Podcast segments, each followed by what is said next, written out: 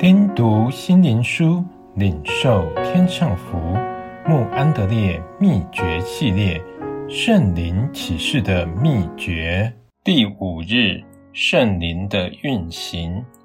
耶稣说：“我不是对你说过，你若信，就必看见神的荣耀吗？”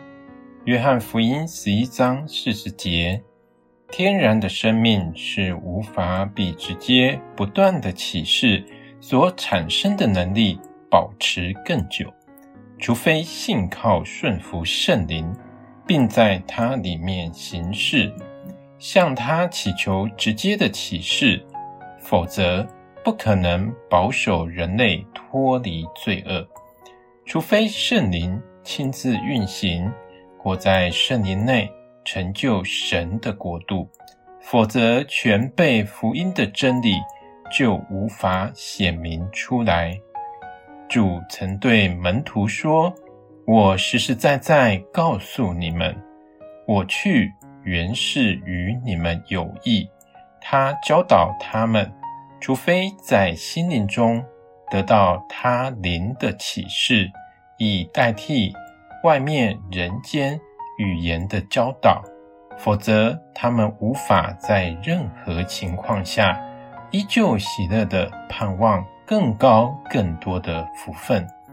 在此有两个基本的事实完全显明出来：第一，就是除非基督得了荣耀，他的国度也因着圣灵直接且继续启示。得以完全在人间彰显，使人真正体会属灵生活的喜乐。否则，全被福音的事实毫无用武之地。其次，就是除非圣灵向使徒或其他人的心中启示基督救赎的大能大力，否则没有人在世界末了以前。能有这方面有福的真知识。然而，这在使徒和第一批福音使者身上皆有正面的果效。让我们承认，在几次偶然事件或正常情况中，圣灵在我们身上做了多少工作，让我们来回忆。